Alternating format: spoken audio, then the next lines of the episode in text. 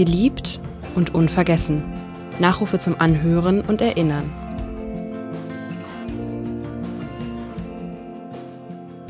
Jan Fedder, letzter deutscher Volksschauspieler, Publikumsliebling, Hamburger Original. Geboren am 14. Januar 1955, gestorben am 30. Dezember 2019. Wie war Jan Fedder? Wer war Jan Fedder? Darüber spreche ich heute mit Lutz Marmor, der als ehemaliger Intendant des NDR zwölf Jahre mit dem Schauspieler zusammengearbeitet hat. Mein Name ist Jule Bleier. Lieber Herr Marmor, Sie haben über Jan Vetter gesagt, er war ein Herzensmensch, jemand mit einem ganz besonderen Charisma, der einen ähm, vom ersten Moment in den Bann gezogen hat. Erinnern Sie sich noch an diesen ersten Moment mit ihm? Ja, am einprägsamsten war eigentlich immer ein Gespräch zu zweit und unser erstes längeres Gespräch zu zweit war dann bei einem Abendessen und das ist dann schon ganz intensiv, das weiß ich wirklich noch für heute. Ich treffe ja viele Menschen und dann das noch so in Erinnerung zu haben, das ist was Besonderes. Wenn du den Raum betritt, dann ist der Raum direkt gefüllt und er ist dann sofort freundlich, zugänglich, aber er schlägt einen schon mit seiner Mimik und Gestik sehr schnell in den Bann. Und das ist etwas Besonderes. Also man redet, man guckt in die Augen und merkt dann schon ganz viel von einem Menschen, finde ich. Ich habe es so empfunden, der sehr viel im Leben erlebt hat und der aber unverfälscht echt ist, aber auch Brüche hatte. Also ein total interessanter Typ. Hm. Ähm, das wird nicht Ihnen nur so gegangen sein. Also die Menschen haben ihn ja geliebt. Das hat man jetzt nicht nur bei seiner Trauerfeier noch gemerkt, aber auch da ähm, ganz besonders nochmal zum Abschied waren so viele Weg Weggefährten im Michel. Ähm, es sind auf dem Vorplatz ähm, tausende Menschen gewesen. An der Straße standen sie und haben Abschied genommen. Warum mochten die Leute ihn so sehr? Ja, ich glaube, weil er einer von ihnen war, aber was Besonderes. Der war natürlich kein Durchschnittsmensch, das war nicht Maß und Mitte, sondern er zog die Menschen sehr in seinen Bann, hatte, konnte auch ganz viel, also großartiges Talent. Das ist ja in seinen Werken dann auch zu sehen. Also jemand, der die ganz kleine Form beherrscht, also nur kurze Stücke, der aber auch einen ganzen langen Film, die Sequenzverfilmung beispielsweise, mhm. tragen kann. Und eben das Leben, das er gelebt hat, war nicht Maß und Mitte, sondern das war sehr intensiv, auch mit Schwierigkeiten, mit Krankheiten. Und das hat er ja auch nicht verborgen. Da stand er ja, ja auch zu, der war echt ehrlich, authentisch, aber nie einfach. Er war auch nie buckelnd oder irgend sowas, sondern er hat seine Meinung gesagt, hat aber auch ertragen, bei mir zumindest, wenn man ihm widersprochen hat. Aber ähm, ein Typ, ein echter Typ und dieses echte, dieses authentische, das ist es und er hat ja auch alle Formen gerne gespielt. Die Formen, die die Menschen mögen. Er wollte immer auch Filme machen, die von Menschen gesehen werden und gemocht werden. Hm, das heißt ja auch, dass die Leute aber, die kannten ihn ja nicht wie Sie ähm, persönlich, sondern in seinen Rollen. Und da mochten sie aber auch den Menschen Jan Fedder, kann man das so sagen? Wie viel von Jan Fedder steckte in seinen Figuren, die er gespielt hat? Naja gut, jeder Schauspieler muss auch wandlungsfähig sein. Der hat ja am Anfang seiner Karriere auch die schrägen, kaputten, schwierigen Typen gespielt, dann äh, einen Polizisten. Aber es steckt viel von ihm. Die Lebenserfahrung, die er hatte, hat er natürlich unmittelbar auf die Leinwand übertragen, auf die Bildschirme übertragen. Und das Besondere war, dass auch der Bildschirm ihn liebte. Also es gibt ja Menschen, die man in Natura toll findet, die aber aus irgendeinem Grund auf dem Bildschirm nicht so überkommen und umgekehrt. Bei ihm war aber beides da und das hat die Menschen in den Bann gezogen. Die Stimme, die ist, glaube ja. ich, jedem noch unverwechselbar präsent. Jeder, jede, die diese Stimme gehört hat, der erinnert sich an ihn. In den letzten Jahren schon, natürlich durch die Krankheit war das sicher auch ein Problem, aber immer noch unverwechselbar. Die und das macht ihn besonders und ja, immer auch mal einen Spruch raushauen. Mhm. Mit zehn Jahren ähm, hat Jan Fedder angefangen, Schauspielunterricht zu nehmen. Mit 13 stand er zum ersten Mal auf der Bühne. Seinen Durchbruch hatte er 81 in Das Boot zusammen mit Herbert Grünemeyer und Uwe Ochsenknecht, der Kultfilm.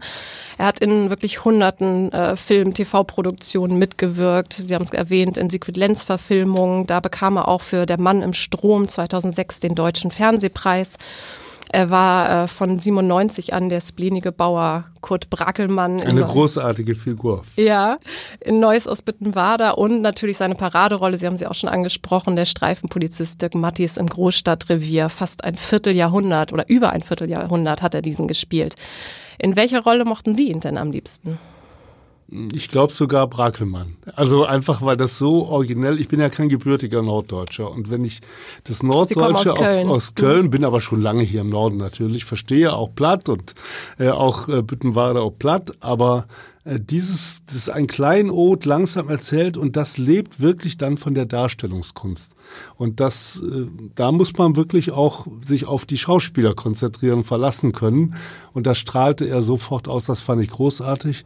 Und die Lenz-Verfilmungen waren aber schon auch sehr, sehr eindringlich. Also sehr echt, das hat ihm enorm viel bedeutet, aber die Zuschauerinnen und Zuschauer haben das ebenso angenommen.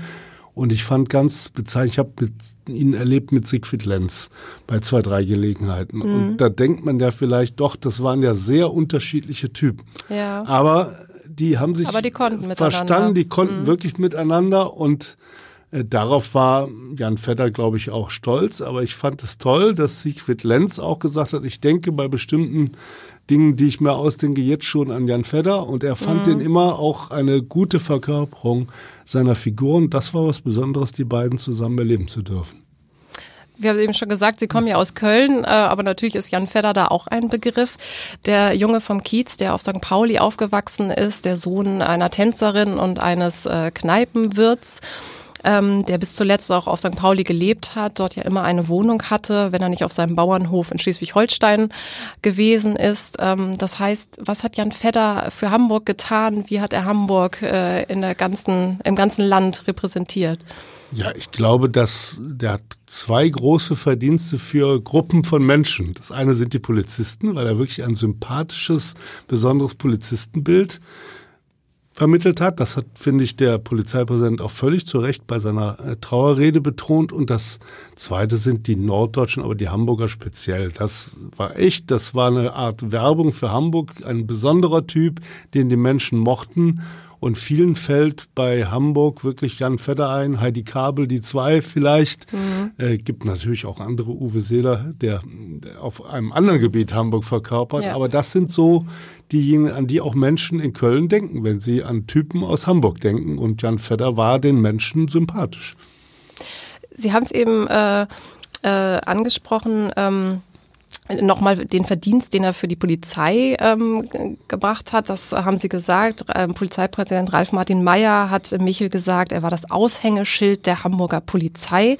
Und das ist eben auch diese Rolle, dieser Dirk Mattis im Großstadtrevier. Das ist, glaube ich, das, wenn man jetzt auf die Straße geht und jemand antippt, dann ist das sofort das, womit man Jan Fedder ähm, gleichsetzt. Er war ja deutschlandweit bestimmt. Also Norddeutschland, ja. auch Büttenwader, aber mhm. deutschlandweit ist das die Paraderolle. Und die läuft ja auch so lange die Serie mit ihm. Das ist ja schon phänomenal.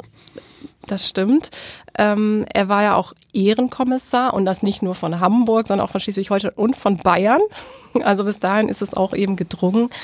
Ähm, hat er äh, das eigentlich immer gut gefunden, dass die Leute ihn so mit dieser Rolle gleichgesetzt haben, ihn auch als Dirk Mattis gesehen haben, als den Streifenpolizisten oder hat er auch mal damit gehadert? Also bei mir, ich kann ja nur von meinen eigenen Erfahrungen reden, hat er nicht gehadert. Also ganz im Gegenteil, das Großstadtrevier war ein bisschen so seine Familie. Also mhm. der hat immer für die gekämpft und gesagt, kriegen wir gute Bedingungen, geht es weiter, wie geht's denn? Also das war ihm, glaube ich, ein großes, großes Anliegen. Er wollte ja ohnehin äh, auch immer spielen, spielen, spielen, viel spielen. Und wenn man dann eine äh, solche Rolle hat, ist die auch ein Geschenk. Aber er wollte es natürlich nicht nur, aber das ist ihm ja gelungen. Er hatte ja dann äh, Büttenwader, er hatte die Lenz-Verfilmung, er hatte den Hafenpastor. Also er ist ja nicht nur auf diese Rolle festgelegt, aber natürlich immer so norddeutsch, hamburgisch, urig, das ja. Mhm. Ähm er hat ja nach der äh, Schule eine Ausbildung zum Speditionskaufmann auch gemacht, neben äh, seinem, äh, seiner Schauspiel, äh, seinem Schauspielunterricht, hat aber nie in dem Beruf gearbeitet. Könnte man sich ehrlicherweise auch nicht vorstellen, dass er in dem Beruf Fuß gefasst hätte? Oh, die Vorstellungskraft äh, erlaubt einiges und er hätte das als Schauspieler bestimmt auch toll gespielt, hat er bestimmt auch irgendwo mal, aber egal. ähm, hätte er sogar Polizist werden können, wenn er nicht Schauspieler geworden wäre? Naja, er hat ja mal diesen Satz gesagt, man muss sich zwischen den beiden Seiten entscheiden und am Anfang war er vielleicht ein bisschen mehr auf der anderen Seite, dann hat er sich für die gute Seite der Macht entschieden. Ähm, ich glaube, dass er das durchaus gekonnt hätte. Allerdings muss man sagen, er spielt ja schon auch einen Polizisten, der sich nicht exakt an jede Regel hält. Das mhm. gehört ja auch dazu. Und äh, trotzdem war ja bei ihm das Herz auf dem rechten Fleck. Das ist, glaube ich, was man vielleicht noch sagen muss. Also die, die Herzlichkeit, die er auch hatte, wenn er Menschen geliebt hat, unterstützt hat, wenn sie zu seiner Familie gehörten, dann konnte er sich auch sehr für sie einsetzen, war herzlich und hat sich auch mal in die Bresche geschlagen für äh, Kolleginnen und Kollegen und das ist ja auch gut. Auf jeden Fall, klar. Er hat auch ähm, kleine nette Dienste für die Kollegen gemacht. Ja. Man, äh, es gibt so eine Zum Beispiel eben, es war seine Familie, hat er dann ja. sowas gemacht. Ja. Es gibt äh, eine Anekdote, die jetzt auch ähm, äh, immer mal wieder erzählt wurde, wie er ähm, in einer Drehpause vom Großstadtrevier sich einfach den Streifenwagen Peter, Peter 14.2 geschnappt hat, die Requisite auf den Dom damit gefahren ist, um dort mal eine Runde Apfeltaschen zu kaufen für sein Team. Ähm, welche Anekdote können Sie dann über ihn naja, erzählen? Also er ist jetzt nicht unbedingt, äh, und das finde ich aber auch äh, in seiner Person wirklich nicht schlimm, nicht äh, im Sinne regelkonform im engsten Sinne, sondern wir hatten ja persönlichen Draht, weil ich komme, wir sind, glaube ich, beides Menschen aus dem Leben. Das hat sich bei so einem ersten Gespräch dann auch sehr schnell gezeigt, dass wir über Dinge redeten und uns verstanden haben, die man vielleicht nur verstehen kann, wenn man sie erlebt hat. Ich bin jetzt auch nicht aus einem besonders äh, begüterten Vorort in Köln, äh, komme ich. Also von daher äh, hatten wir da so äh, auch eine gemeinsame Basis. Und dann hat er halt, äh, wir haben uns geduzt, dann ruft er in der Intendanz an, ich muss jetzt sofort Lutz sprechen.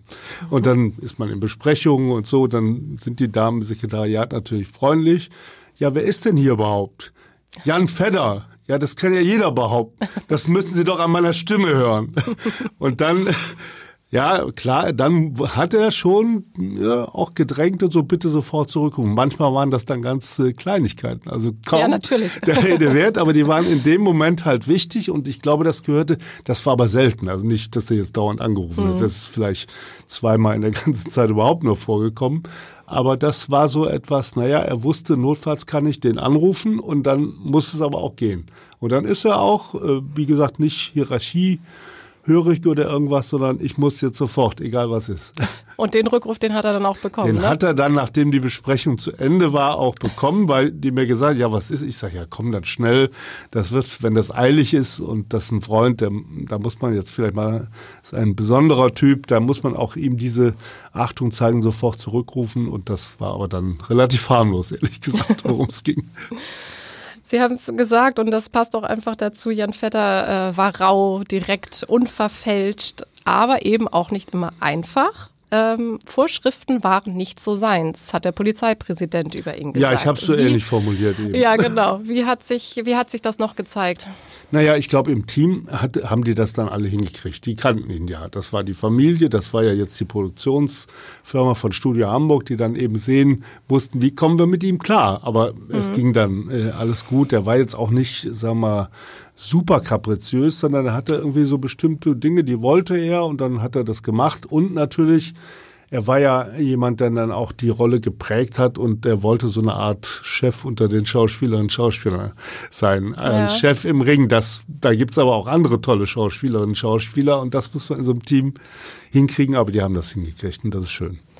Wie muss man sich denn das vorstellen, so am Dreh? Sag, legt man dann einem Jan Fedder ein Manuskript vor und der sagt, ja klar, kein Problem, das erzähle ich alles so? Oder sagt er, ne, so sage ich das nicht, das, das, das kommt ändern. beides vor. Er hat schon auch mal geändert oder sich geweigert. Und äh, Aber natürlich gibt's auch Rollen und Manuskripte. Er hat jetzt nicht da alles äh, selbst äh, umgeschrieben, aber er hat oft gesprochen wie ihm der Schnabel gewachsen ist. Aber ich habe jetzt noch letztens, letzte Woche einen Schauspieler getroffen, der ihn vom Jahr oder so getroffen hat, gesagt hat, das ist bewundernswert. Der kommt dann rein, spielt mit einem Kind in dem Fall wohl, hat die Rolle sofort drauf. Also mhm. der war schon auch ein ganz großartiger Schauspieler. Also es, du musst ja die Texte beherrschen, du musst die sozusagen dann das Timing beherrschen, du musst die Umgebung beherrschen, musst aber dann noch dein Können spielerisch auch mhm. ausleben können. Und das war für ihn halt die Welt. Also der hat bei seinem 50. Bühnenjubiläum, haben wir ja im Großstadtrevier in der alten äh, sozusagen Umgebung der Wache da noch gefeiert. Und er hatte gesagt, ich muss spielen, spielen, spielen. Also äh, ohne Spielen, dann, dann geht's nicht mehr. Und als es ihm nicht mehr so gut ging, äh, haben sie ja auch gesehen, haben die Zuschauer gesehen, da haben ja Rollen bei Büttenwarder wurden ihm zugeschnitten. Er konnte im Liegen teilweise nur spielen, spielte ja. trotzdem mit. Und das ging also insofern, das war schon auch ein besonderer Zusammenhalt am Ende. Jan Fedder ist auch dem NDR immer, immer treu geblieben. Natürlich hat er auch mal ein, zwei Sachen fürs ZDF gemacht, aber grundsätzlich immer treu geblieben und umgekehrt. Und das ist auch über so eine lange Zeit ja nicht selbstverständlich. Also da haben wir ihm viel zu verdanken, aber vielleicht hat er auch ein bisschen dem NDR zu verdanken. Ja, ist, ist er der letzte deutsche Schaus Volksschauspieler gewesen? Ist diese Spezies jetzt mit ihm ausgestorben? Ich sage nie, nie. Da wachsen bestimmt auch noch andere heran, aber das ist eine Riesenlücke und der hat das wirklich verkörpert, im wahrsten Sinne des Wortes. Die Menschen kannten ihn, sie liebten ihn. Er war echt, er war populär, das ist auch wichtig, hat sich aber auch äh, für die Menschen Zeit genommen, hat Selfies mit ihnen gemacht und was weiß ich. Ähm, also das ja, aber ähm, die Hoffnung stirbt zuletzt. Ich finde es nämlich wichtig, dass es so etwas gibt wie Volksschauspieler. Und ich will jetzt keine Namen bewusst nennen, aber ich bin sicher, da kommen welche. Aber das entwickelt sich ja auch über eine lange Strecke. Du bist ja nicht mit 20 sofort Volksschauspieler oder mit 30, sondern das ist ja das gesamte Lebenswerk, bei dem man dann am Ende vielleicht auch sagen kann, Mensch, das war wirklich ein begnadeter, mit so viel Talent gesegneter Volksschauspieler, weil er dem Volk sehr, sehr nah war und immer auf das Maul geschaut hat. Ja, er hätte wahrscheinlich auch äh, sich gewünscht, dass noch Volksschauspieler nach ihm kommen. Er hat ja auch immer gesagt, er hält nach ihnen schon Ausschau. Ähm, Sie haben es auch angesprochen und ich darf Sie noch mal zitieren. Ähm, Mars war ja auch Jan Vedders Sache nicht und Sie haben gesagt, er war ein das Leben liebender und auskostender. Jan Fedder hat es selbst ein wenig äh, weniger diplomatisch ausgedrückt und gesagt, ich habe gesoffen wie eine Sau. Was ich getrunken habe, die Elbe ist ein Dreck dagegen. Hätte er besser auf sich achten müssen. Ja, wenn er es gekonnt hätte. Also das darf man, glaube ich, auch jetzt im Nachhinein nicht irgendwie so verherrlichen. Das war eine schwierige Seite. Äh, wenn äh, der Alkohol, da war vielleicht auch Abhängigkeit und äh, dann ging es wieder eine Phase. Es gab mhm. auch solche Phasen des, des äh, Entzugs, aber das war eine schwierige Sache und das, das, wo ich ihn natürlich, ich glaube, das sieht er aber auch genauso, in dem Fall halt nicht als Vorbild sehen würde, äh, sondern man muss ihn als Menschen, und ich habe ihn ja auch äh, als Mensch ohne Alkoholeinfluss und so erlebt, als ja auch ganz wichtig. Das war ein toller Typ mit und ohne Alkohol. Mhm. Er hatte dann äh, ja äh, schwere Schläge. Ab 2012 musste er einstecken. Es wurde damals ein Mundhöhlenkarzinom diagnostiziert. Es kam eine intensive Strahlentherapie. Es musste ihm ein äh, Stück der Zunge entfernt werden. Er hatte Knochenbrüche, Entzündung, hat äh, zeitweise sogar den Lebensmut verloren und dachte sogar an Selbstmord, wie er selber erzählt hat. Wie schlimm war es, ihn so zu sehen? Ja, das war schlimm. Ich glaube, die Zuschauer Zuschauerinnen und Zuschauer haben ja auch, äh, selbst als er dann wieder gedreht hat, äh, auch schon Eindruck, das sieht man, das kann man nicht verbergen, dass er da obwohl er alles gegeben hat, aber dass, dass er schon beeinträchtigt war. Und äh, aber Jan Fedder war auch ein Kämpfer. Also der kämpfte und wollte und wollte unbedingt spielen. Das mhm. Spielen mhm. war seine Welt und dafür hat er alles getan, um da wieder hinzukommen. Es gab ja Zeit, wo es schlicht absolut unmöglich war. Und das waren dann immer die auch tollen Momente, wenn er dann wieder dort spielen konnte und auch das Team, alle haben sich ja um ihn gekümmert und das klappte auch. Aber dann gab es eben immer wieder Rückschläge. Und das ist natürlich ein, ein, ein im Nachhinein auch furchtbarer Kampf. Und äh, es gab dann wieder einen Rückschlag. Dann dachte man so, jetzt erholt er sich dann wieder und irgendwann dann eben nicht mehr. Das war am Ende doch schon trotzdem überraschend, trotz der langen Leidenszeit. Das war es auf jeden Fall. Das Schauspielen hat ihn aber äh, durch schwierige Zeiten gebracht, aber auch ähm, die Liebe zu seiner Frau Marion. Das hat er auch immer wieder gesagt. Sie hat ihn am Leben erhalten.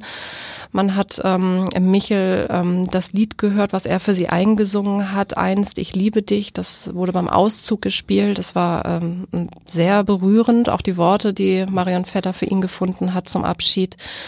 Wie besonders war diese Liebe zwischen diesen beiden Menschen? Das kann man natürlich als Außenstehender immer nur begrenzt mhm. äh, also nachvollziehen. Aber äh, das Tolle war, sie waren ja auch manchmal getrennt auf Veranstaltungen, hat sie unterschiedlich getroffen und es gab nie irgendwie einen Zweifel, dass sie zusammengehörten. So habe ich es von außen äh, empfunden und das ist, finde ich, schon etwas äh, ganz, ganz Besonderes.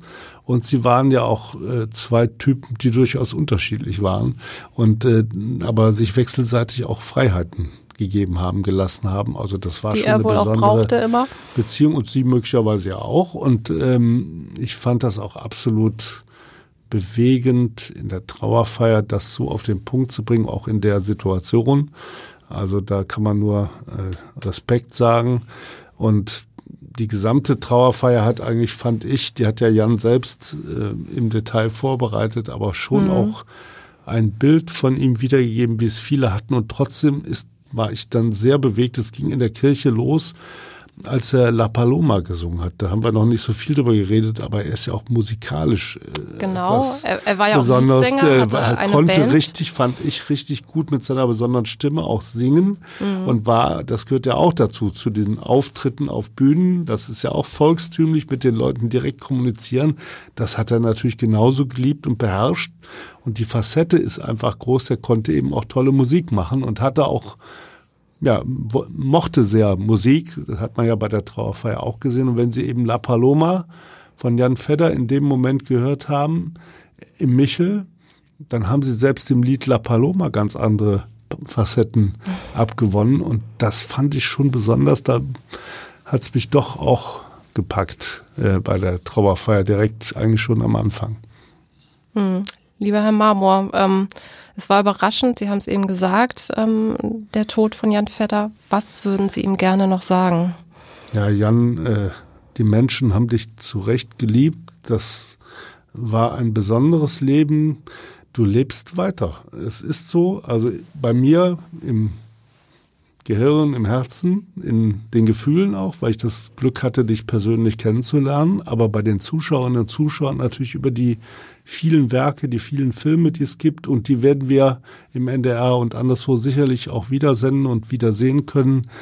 Deshalb bleibst du bei den Menschen präsent und zwar im besten Sinne. Lieber Herr Marmor, vielen Dank, dass Sie sich mit uns erinnert haben. Ja, Dankeschön auch.